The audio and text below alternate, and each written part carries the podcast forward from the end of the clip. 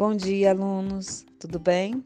Nossa aula de hoje vai ser sobre um, um, tema que a gente já tem estudado já há um tempo, mas que realmente é muito necessário, pois nós estamos parados em casa, né? A pandemia não tem permitido a gente sair de casa, então a gente tem que tentar procurar alternativas de fazer alguma atividade física para realmente não cair no sedentarismo e não começar a ter problemas de saúde ou desenvolver alguma doença por questões relacionadas a esse problema.